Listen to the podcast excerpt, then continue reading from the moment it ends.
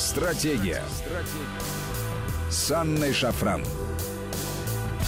Добрый вечер, друзья. Это Вести ФМ, в студии Анна Шафран. И сегодня с нами Богдан Беспалько, член Совета при президенте Российской Федерации по межнациональным отношениям. Богдан, добрый вечер. Добрый вечер. Очень вам рады. Давно не виделись. Взаимно. В новом Взаимно. сезоне впервые встречаемся, кстати говоря.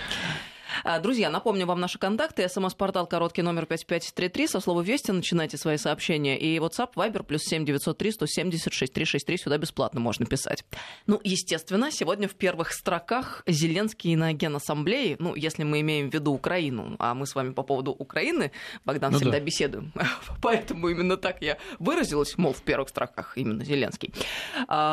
А, ну, да, конечно же, он отжег в каком смысле тоже не с пустыми руками туда пришел. Пришел э, вместе с пулей на заседание, точнее, принес на зас- на заседание э, пулю, оценил ее стоимость в 10 долларов. А, Мы тут же вспомнили о том, что в 2017 году предшественник его, Порошенко, э, на Совбез ООН принес некие паспорта россиян, пытался с их помощью доказать, что Россия агрессор. Собственно, Зеленский на тот же путь встал. Э, Особенно э, не заморачивались, видимо, его Мне советники. Всегда вспоминается фраза из э, Ильфа и Петрова, когда Остап Бендер съел курицу и сказал, я иду по неверному пути Паниковского. Но вот Зеленский идет по неверному пути Порошенко, причем копирует его даже в деталях и в каких-то вот этих вот... В реквизите даже копирует. Я напомню, что Порошенко еще приносил кусок автобуса, якобы расстрелянного ополченцами. Он реквизит очень любил, да. Ну вот, ну вот видите, как э, прокомментировал все это э, автор телеграм-канала Каноненко Ми, все-таки украинский президент это диагноз. То есть вот я с Максим ним согласен. Кононенко, наш коллега, да. Что украинский президент это диагноз, начиная вот с первого президента и заканчивая последним. Только это все еще видоизменяется и становится все хуже и хуже. Э, Ну, Россия агрессор, и никто не должен э, стоять Да, в стороне да. Ну, мы видим, войны. что все надежды, которые вот возлагали на Зеленского, в большей частью, кстати, граждане Украины, которые делегировали ему свои голоса в надежде на мир, в надежде на, на изменение повестки, все эти, в общем-то, люди оказались э, обмануты.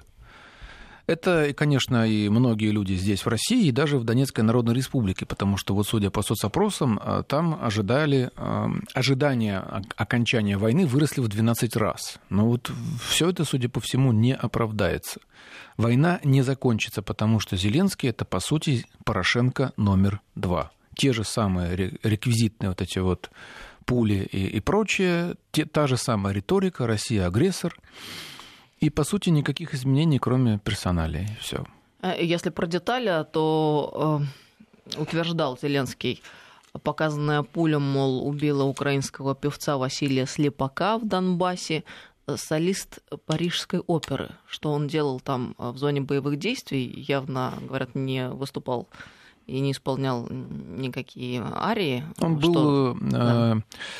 одним из членов расчета пулемета.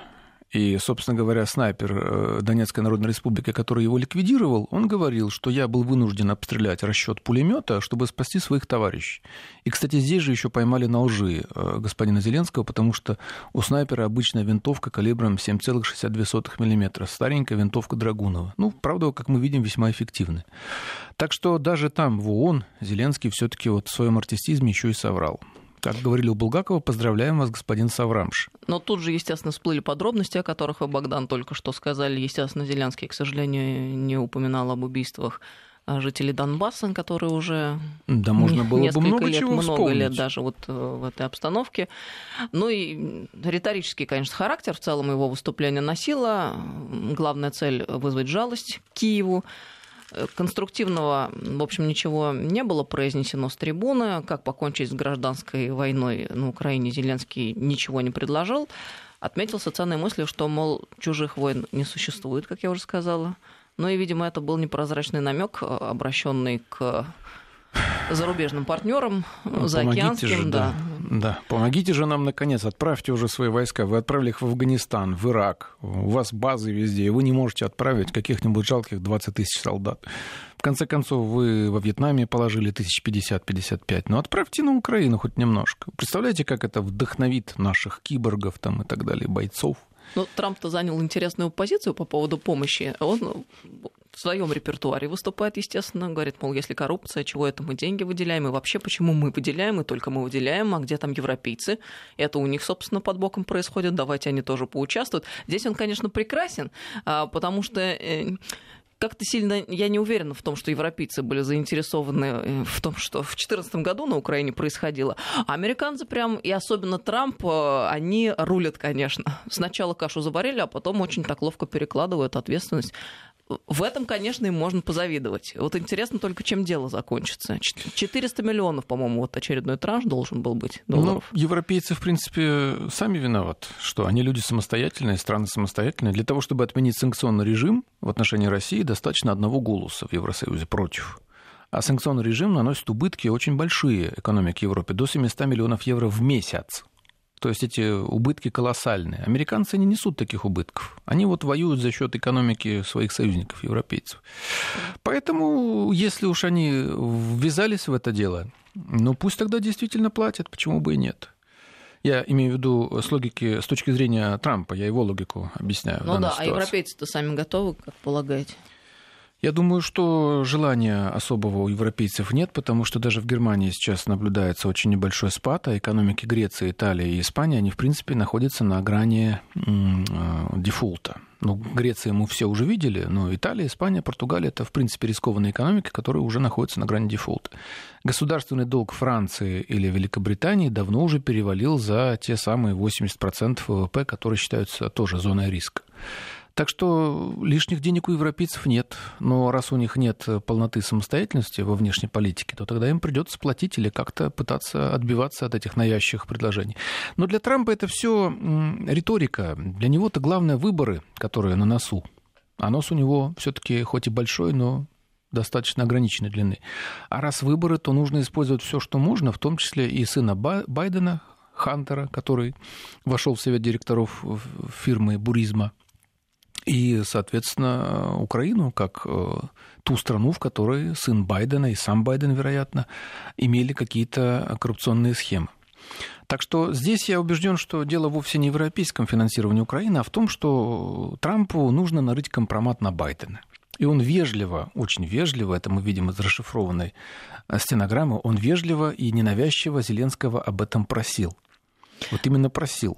Ну, э, э, к чему я подводила э, мысль-то? К тому, что, мол, если завершить тему помощи финансовой Украине, если вдруг так бы сложилось, что европейцы должны все-таки принять участие в оказании помощи соседней стране, то, может быть, это как-то их сподвигло более активно поучаствовать и в нормандском формате, и в процессе урегулирования, и как-то повлиять на Зеленского, чтобы, мол, наконец, как-то эм, заставить его Минские соглашения начать соблюдать. Mm-hmm. Ну, в общем, короче говоря, э, как только э, возникает необходимость платить, сразу начинаешь лучше и больше думать, как бы проблему разрешить поскорее. Так кто же им даст повлиять на Зеленского? На Зеленского и на Украину, в принципе, можно повлиять только какими-то действенными санкциями. Экономическими, дипломатическими, политическими. Исключить Украину из всех европейских структур.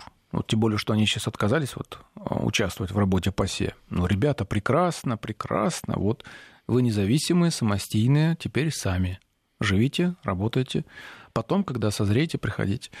Экономические санкции, обнулить им квоты на поставки товаров в Евросоюз, отказаться, в конце концов, э, или видоизменить договор об ассоциации с Евросоюзом, или хотя бы озвучить эту угрозу. Вот это действительно было бы реальным рычагом давления на украинскую элиту. А так, э, что, собственно говоря, происходит с а, с Украины Зеленским? Ничего. Ну, пожурили их, немножко потрепали по голове, даже, может, подзатыльник отвесили какой-то, и все. Васька слушает, доест. Ну, что касается расшифровки разговора, о котором вы уже упоминали, а, высказалась Мария Захарова на этот счет у себя в Фейсбуке. Демократы выставили США нам посмешище всего мира, пытаясь организовать импичмент президента Трампа из-за его разговора с президентом Украины Владимиром Зеленским.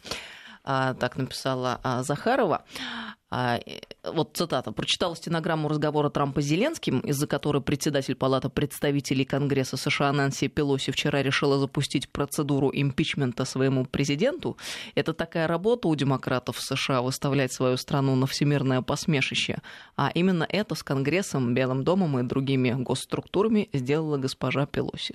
Но, насколько я помню, там официально считается поводом для импичмента а, прекращение или, скажем, а, выдвижение некоторых условий оказания помощи Украине, финансовой и военной, финансово-военной, а, в связи с личным интересом, то есть борьбой с одним из кандидатов, то есть Байденом. То есть там все-таки немного весомее причина. Но есть очень хорошая американская карикатура, которая отражает, отражает суть э, всех событий в США. Вот идет такой э, человек в шляпе ковбойской, на ней написано Democratic Media, то есть э, медиа демократической партии или им сочувствующий, и он свистит в свисток, на котором написано Украина. Свисток большой, и он в него свистит так сильно, что свисток начинает разваливаться, уже разрушаться.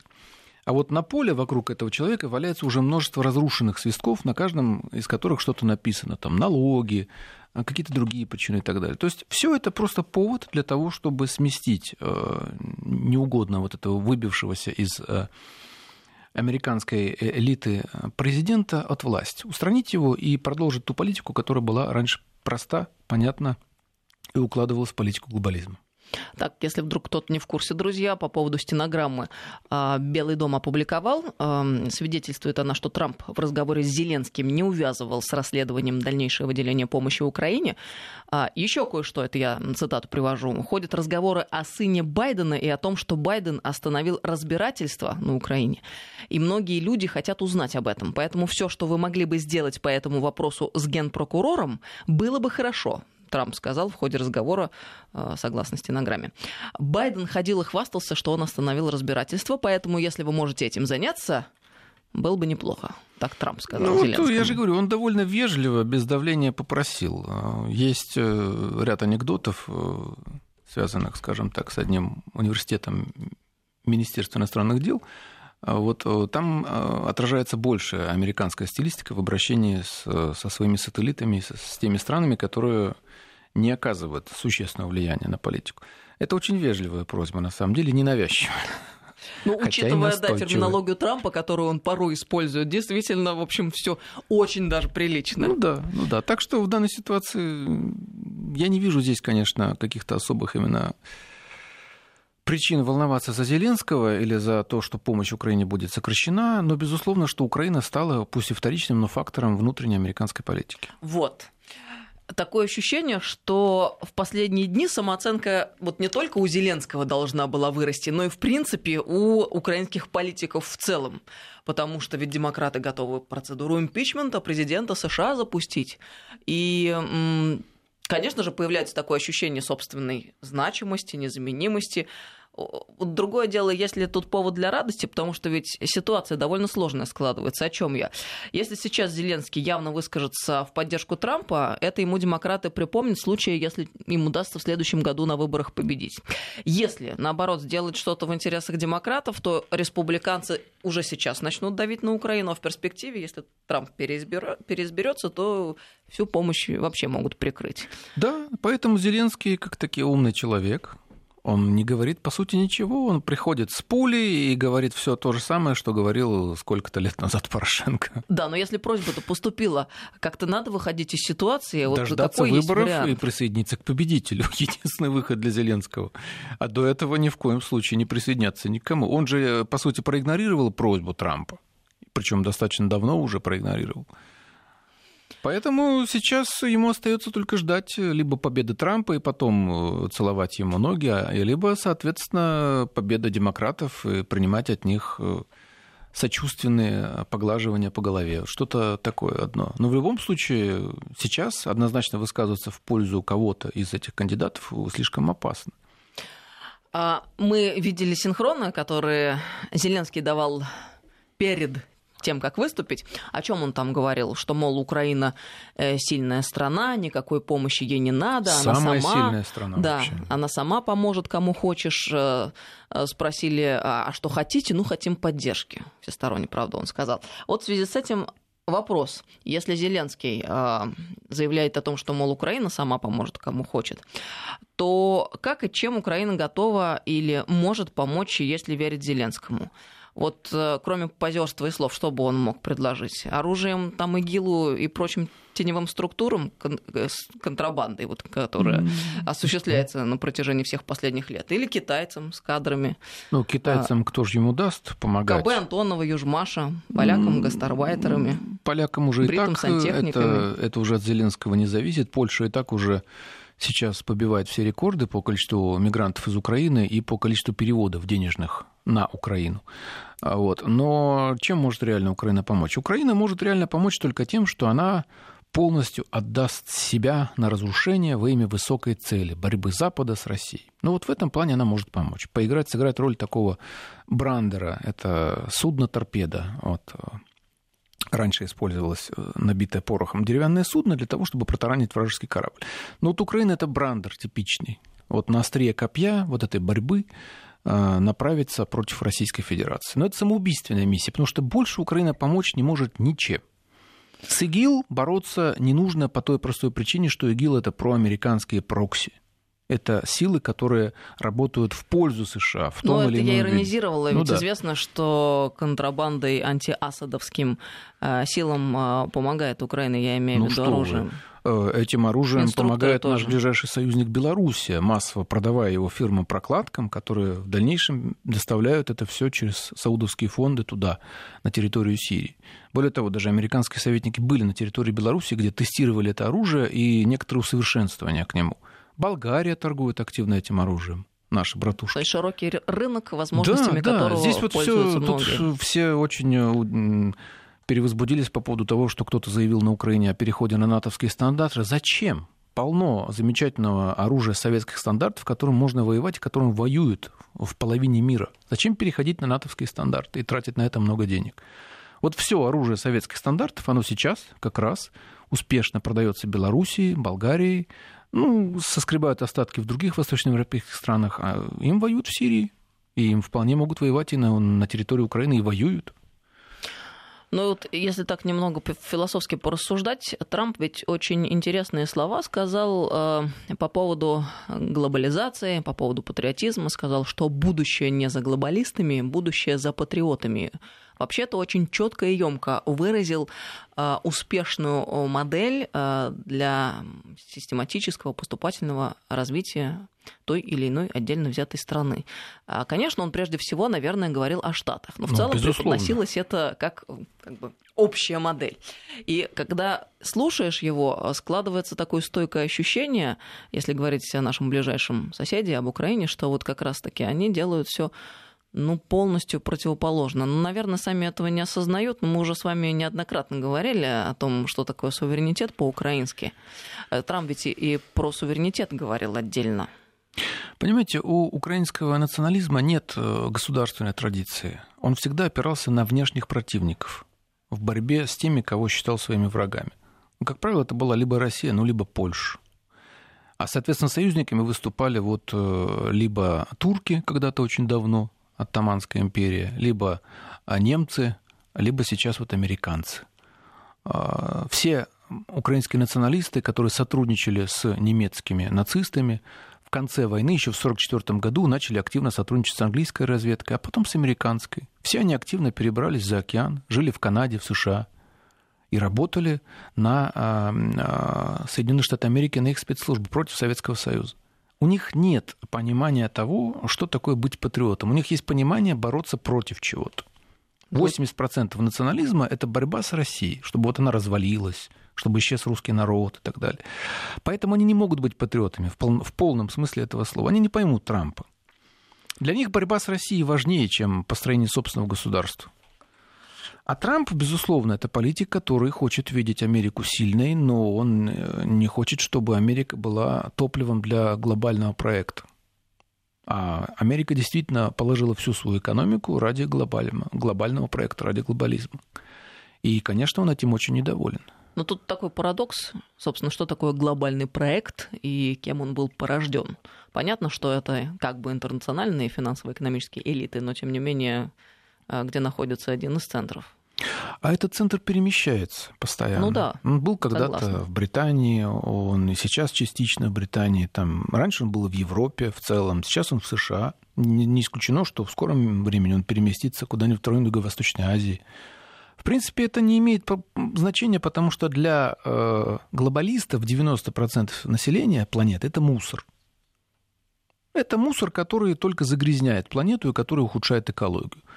Вот есть такой монумент скрижали Джорджия. Там очень хорошо задекларировано, население планеты не должно превышать 500 миллионов человек. Узкая элитная группа и обслуживающий персонал. Все остальное должно быть свободным, чтобы природа могла прийти в равновесие, быть в балансе, чтобы был свежий воздух, неотравленные реки, океаны и так далее.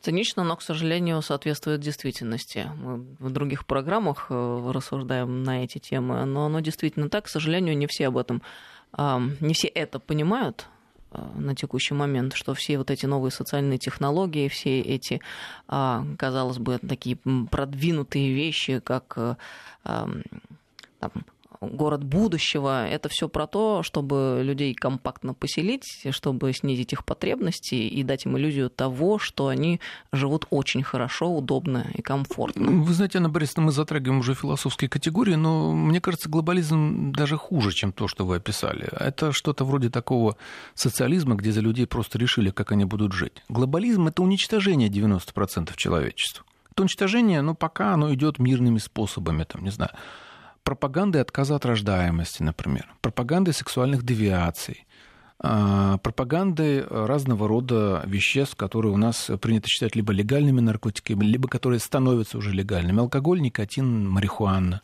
Вот я узнал с удивлением, что, оказывается, в Канаде легализована марихуана в прошлом году. А вот.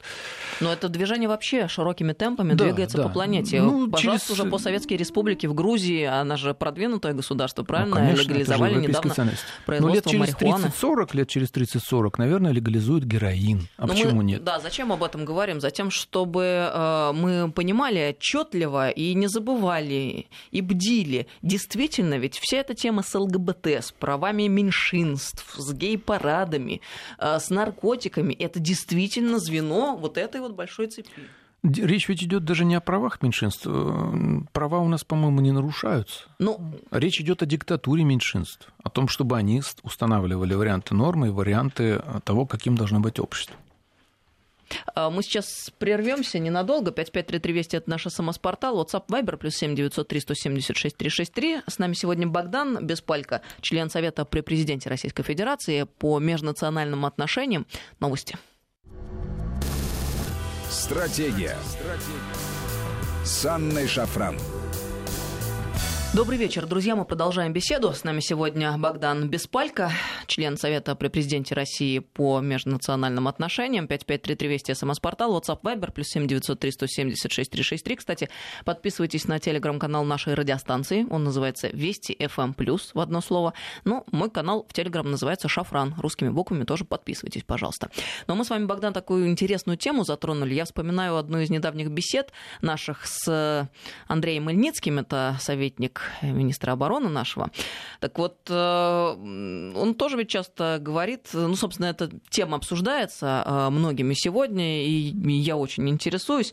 Вот хотелось бы еще раз акцентировать внимание на этой мысли, что, мол, в той либеральной парадигме, которая правит миром и навязана нам Западом, люди не нужны в том количестве и качестве, как сейчас, а нужна немногочисленная каста элиты, роботы с небольшим количеством так называемых служебных людей, такие примитивные функционеры, которые почти за еду будут работать. И еще вот важная мысль, та политическая педофилия, которую мы сегодня наблюдаем. Кстати говоря, та же самая Грета Тунберг, которая прогремела вчера на весь мир, и которая, видимо, в ближайшее время получит премию, э, Нобелевскую премию. А, к сожалению, да, но в этом мире мы живем в 21 веке. Так вот, политическая педофилия – это продолжение ряда толерантности.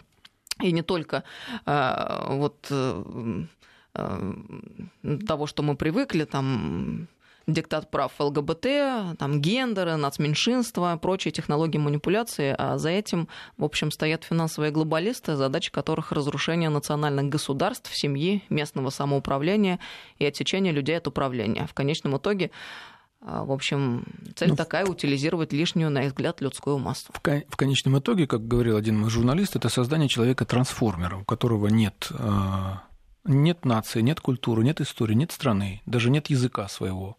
У него даже нет пола, как правило. Но вот эта социальная Идеально... мобильность нам же навязывается как очень ну, нечто такое хорошее, положительное. Да, да. Ну, может, а... что-то положительное в ней есть, но когда она превращается в культ, то получается вот такой человек-трансформер, человек без ничего, идеальный и, потребитель. И, на мой взгляд, э, вот вся эта тема с каршерингом, которая так навязывается, с тем, что выгоднее дом снимать, а не иметь в собственности, это все оттуда же. Э, вы знаете, ну, каршеринг, э, в принципе, это, допустим, в мегаполисе еще может быть как-то да, полезно. Конечно, да, с одной стороны удобно, но с другой стороны это ведь из разряда не надо иметь. Да, Можете пользоваться согласен. и передвигаться по всей планете. Но, с другой стороны, действительно, почему меня заставляют отказываться от э, права на собственность? Ведь это же как раз то, э, собственно, что мы возродили после всего нашего коммунистического эксперимента. Но те люди, которые двигают всю эту идеологию, они как раз-таки очень много чем владеют и не собираются от этого отказываться. Да, безусловно. И они претендуют на то, чтобы владеть всем, в том числе и умами людей. В принципе, вот всем, правом, правом на их жизнь. Да, человеку надо создать иллюзию того, что у него что-то есть или иллюзию, или э, промыть ему сознание так, чтобы он считал, что подобный образ жизни является наилучшим, оптимальным, самым хорошим что для него это наиболее, э, скажем так, э, лучший вариант его существования. То есть человека можно убедить в чем угодно, если к этому прикладывать определенные усилия. Если его лишить возможности получения альтернативной информации, альтернативной точки зрения, если лишить его возможности критически думать, если сформировать у него клиповое сознание – Ему можно показать краткий видеоролик, и он ему поверит больше, чем какому-нибудь многостраничному документу с ссылками, с аппаратом научным и так далее.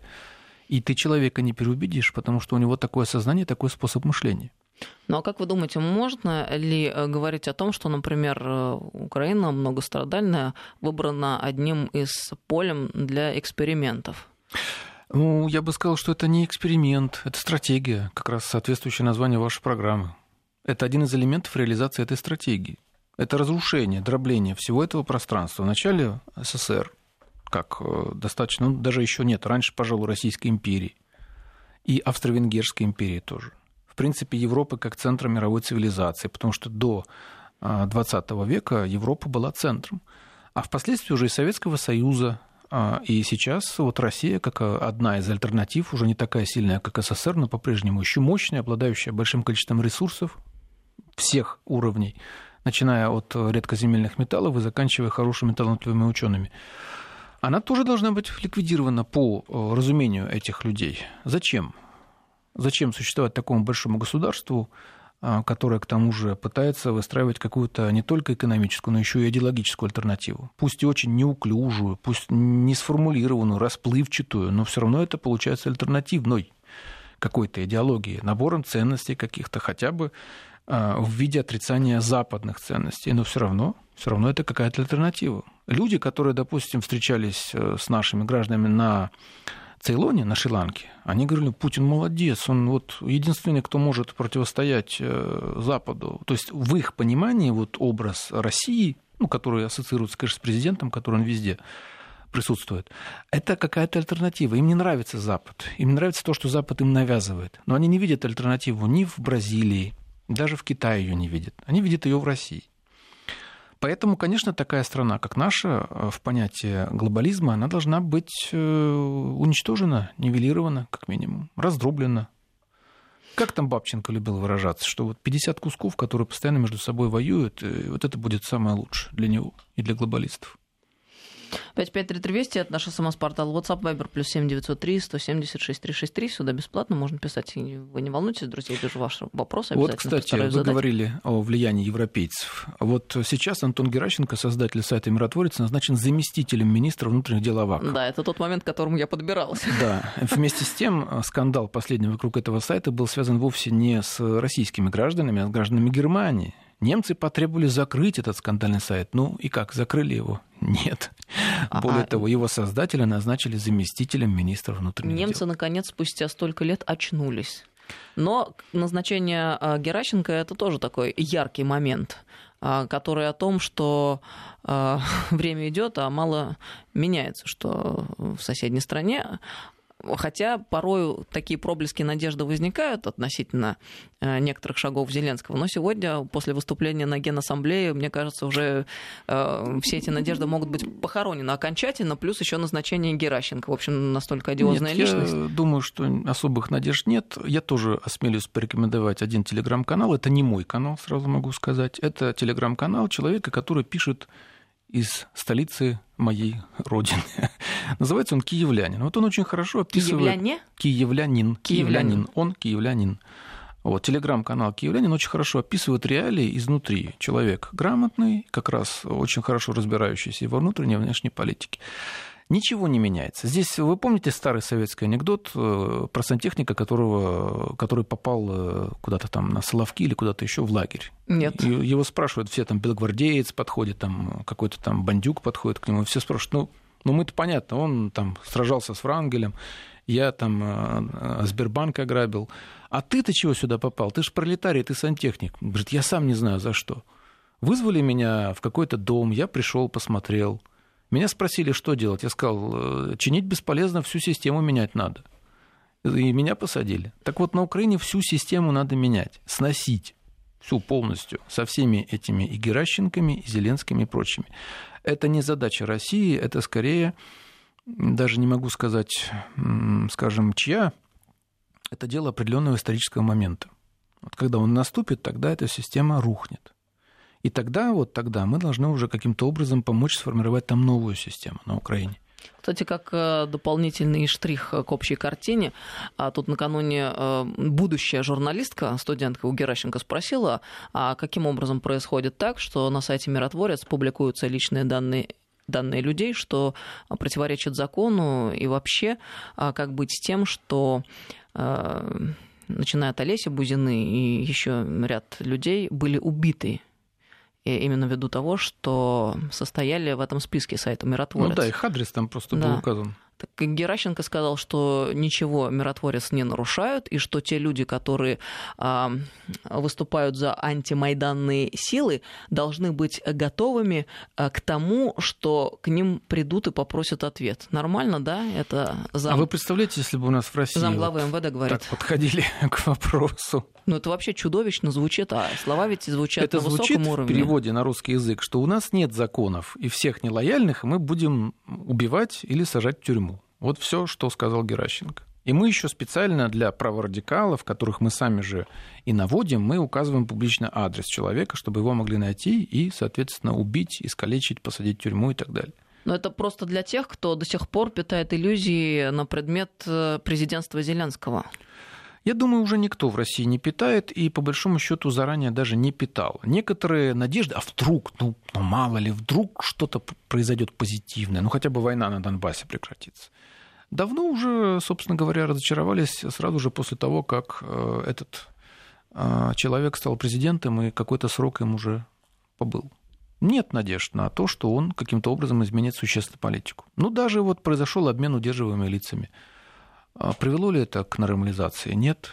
Даже в Киеве вот показывали демонстрацию рабочих, которые требовали восстановить отношения с Россией. Даже при том, что вот их могут занести куда-нибудь на миротворец. Изменилась ли политика Зеленского? Нет. Зеленский э, как президент э, не самостоятелен, но я думаю, что он сам как политик и не очень-то хочет нормализации отношений с Россией. У него нет такой идеологии. Он ну, не лоялен вспомнить его высказывание еще до избирательного периода, просто когда он был артистом с позиции своей политической. Что должно было случиться, чтобы он как-то резко ее поменял? Артист – человек, э, который работает за деньги. Ну, он спонсировал он будет говорить, э, ну, это тоже можно рассматривать частью пиара. Вот э, Украина вступила в войну, я воевать не пойду, но, но денег дам. Как там у Шарикова было? На учет встанусь, а воевать не пойду никуда. Вот и так здесь. Ну, он откупился. Он Шариков, который побогаче, у которого есть деньги, и который эти деньги уже много раз окупил путем создания шоу, путем создания разного рода продуктов медийных и так далее. Он просто грамотно совершил пиар-ходы. Вы еще, Богдан, сегодня такую интересную мысль предложили, экспликацию, я бы сказала, относительно украинских националистов, которые рассредоточились после э, Великой Отечественной войны по всему миру, что, мол, э, среди них на самом деле нет патриотов, которые были бы привязаны вот к территории и мыслили бы категориями Украины как такой единой независимой державы. Это вот по-моему, для многих прозвучало ну, сегодня как конечно, открытие. Какой-то образ у них есть, какого-то вроде бы государства, украинская соборная самостийная держава, но, как правило, выражается вся а, эта идеология не в государственнических каких-то а, конструкциях. Вся идеология выражается у них, как правило, в ненависти к России. Ну, даже вот названия книг у них какие. Например, а, «Нациократия». Ну, по сути, это нацизм. То есть это этнические чистки и формирование титульной нации на определенной территории. Или, скажем, раздел России, распад России. Вот есть такая книга Юрия Липа, например. Ну, это здесь... нынешний деятель, да? Нет, что вы, нет. К счастью, он давно уже отбыл а, в Мироной? Бандере, да, и а, Шухевичу. это еще с тех времен, да? Да, он ее написал в 40-е годы, как раз вот во время войны, тут на острие копья тоже. Вот они же тогда себя чувствовали на коне. Вы заметите, кстати, что после того, как 30 июня 1941 года там Ярослав Статько вошел во Львов, они там устроили польский погром, еврейский погром, и вот они на волне триумфа, они провозгласили создание украинского государства. Естественно, при руководстве генерального, генерального вожда Адольфа Гитлера, это я цитирую. Их тут же всех э, повязали, надавали им подзатыльников, сказали, э, что вы здесь устроили тут какой-то там кукольный театр. Они что, после этого ушли в партизаны? Нет. Да вы что? Они все пошли в шуцманшафт батальоны. А впоследствии добро, хорошо служили в вермахте, расстреляли евреев в Бабьем Яру и так далее. А потом уже они там поляков чистили в 43 году десятками тысяч человек и служили в украинской повстанческой армии. Они служили немецкой армии и немецкому рейху несмотря на то, что этот Рейх откровенно сказал, что никакого украинского государства нет, не будет никогда, что эту идею нам даже не озвучивайте. Вы, мы с вами сотрудничаем, но никакой, никаких разговоров в украинской государственности, чтобы не было, расстреляем. И таки расстреляли же некоторых. А почему эта идеология такая живучая? А почему нацизм, фашизм, расизм живучие? Почему, в принципе, совершается убийство до сих пор? Ведь уровень жизни достаточно высокий сейчас везде. Потому что это, понимаете, для, для человека, который там живет на Украине, это самое простое. Это самая э, идеология, которая не требует какого-то труда, роста над собой, собственного совершенствования, модернизации. Не нужно получать образование, в принципе, любая экстремистская идеология, она очень простая. Успешна, потому что она примитивна. Она примитивна, проста, она очень понятна, и она тебе обещает все. Вот радикальный ислам обещает, что вот если ты не будешь есть свинины, будешь считать Аллаха а, пророком, а, ой, простите, Мухаммеда, Мухаммеда пророком. пророком, Аллаха Богом, будешь пять раз в день молиться и еще там несколько правил, ты попадешь в рай. Вот пять правил, очень просто, все логично. А раз ты избранный, то ты имеешь право убивать всех остальных. Украинский национализм говорит, раз ты Э, украинец, и ты живешь на этой земле, значит, ты хозяин, ты представитель титульной нации. И учти, все остальные твои враги, это еще Михновский писал в начале 20 века. Поляки, евреи, москали, венгры, цыгане, убивай их. Если это твоя жена, ну, выгони ее или убей тоже там и так далее. Но ты будешь рыцарем, ты будешь править этой территорией железной рукой. Это твоя самостоятельная, там, государственная прекрасная возможность и так далее. Ну тогда получается, те люди, которые несут и осуществляют эту идеологию, это люди не особо высокоинтеллектуальные. Как же тогда выходит так, что в какой-то момент времени все они поднимаются на самую вершину власти и держатся там довольно продолжительное время? Ну, Анна... относительно, конечно. Вы знаете, ну не совсем не согласен. Ну, какой вершины власти достиг тот же Бандера там или Шухевич? Я, я про сегодняшнюю Украину. А про сегодняшнюю? Ну, про сегодняшнюю Украину вся, весь курьез нынешней современной Украины а, в чем? В том, что она стала независимым государством без какой-либо вооруженной борьбы. Вся независимость свалилась ей на голову совершенно неожиданно. Последний командующий Василь Кук, которого не убили, не расстреляли, его, э, конечно, изолировали, потом долго возили по УССР, показывали ему заводы, колхозы, школы украинские и так далее. Он признал, что вообще-то, в принципе, здесь создано все то, о чем мы сами когда-то мечтали. И он признал превалирование советской власти, и он признал ее превосходство. Не было уже никакой вооруженной борьбы. Эта э, власть, эта страна свалилась на голову советской старой номенклатуры – которая судорожно пыталась найти, сразу же, как только получила эту власть, какую-то идеологию, которая бы оправдывала их нахождение у этой власти. Ну, кто такой Кравчук? Он бывший коммунистический идеолог в Компартии Украины. Какой он националист? Он должен был бы бороться первый со всеми этими бандеровцами и прочими. Кто такой Кучма, красный директор? Кто такой Ющенко, бухгалтер такой же красный? Ну, Зеленский, конечно, а, помоложе, да, но в целом это тоже человек, который ну, никак не относится к воюющему поколению, к потомкам тех, кто там сидел в схронах с автоматами там, и так далее. Это люди, которые получили власть случайно, которые всю эту идеологию используют исключительно для оправдания а, независимости и самостоятельности этого государства, которое досталось им в кормление, и которое все они грабят. Кравчук, да, он, конечно, был еще такой полукоммунистический, не очень умелый. А вот Леонид Данилович Кучма-то хорошо пограбил, хорошо. Его зять-то миллиардером стал, Виктор Пинчук. С чего он стал миллиардером? Вдруг раз и превратился в миллиардер. Волшебную палочку, наверное, нашел. А все остальные олигархи, они как там образовались? Тот же Коломойский. Они же тоже разграбляли эту страну.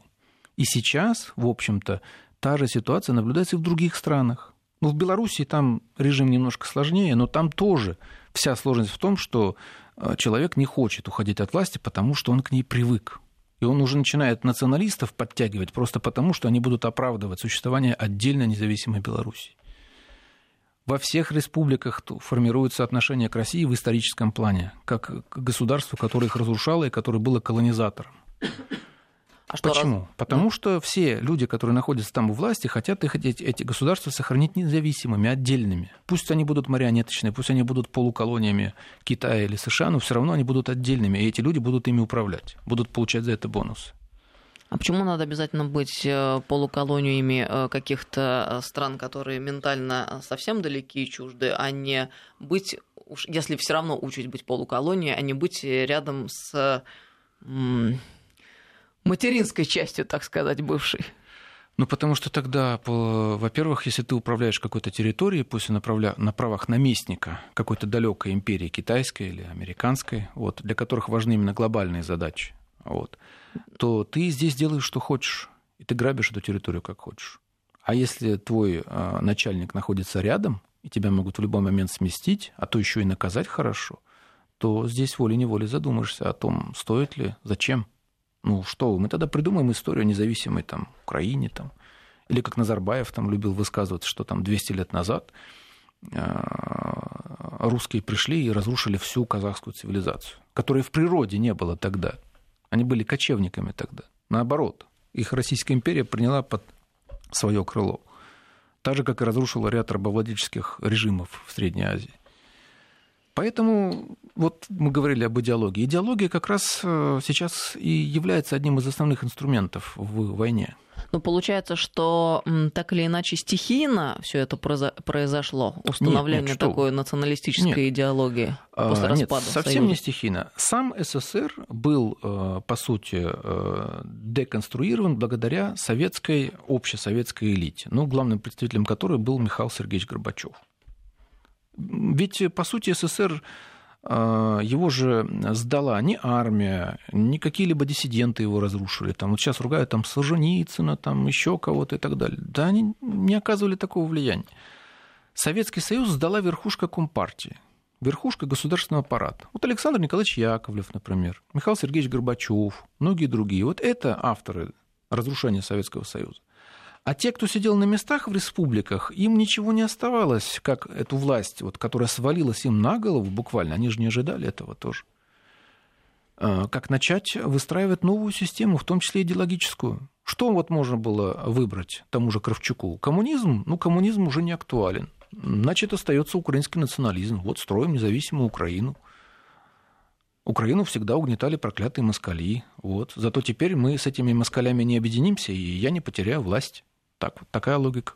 А вот европейцы, которые э, выделили квоты, но они небольшие и быстро выбираются, ну там по части продовольствия, да, экспорта и так далее, они не клятые? Вот почему они тогда не клятые? Вот мне Во всем все равно виноваты москали. Это они не дают нам интегрироваться с Европой. А. Вот такая логика будет звучать оттуда. Вот они устроили нам войну в Крыму, войну на Донбассе, они тут устраивают нам диверсии, они нам не дают торговать, и вообще они нас 300 лет грабили, насиловали, эксплуатировали, поэтому мы такие бедные. все универсально. Я же говорю, чем примитивная идеология, тем проще все объяснять. А есть ли путь э, установления более сложной идеологии, когда все вот так происходит?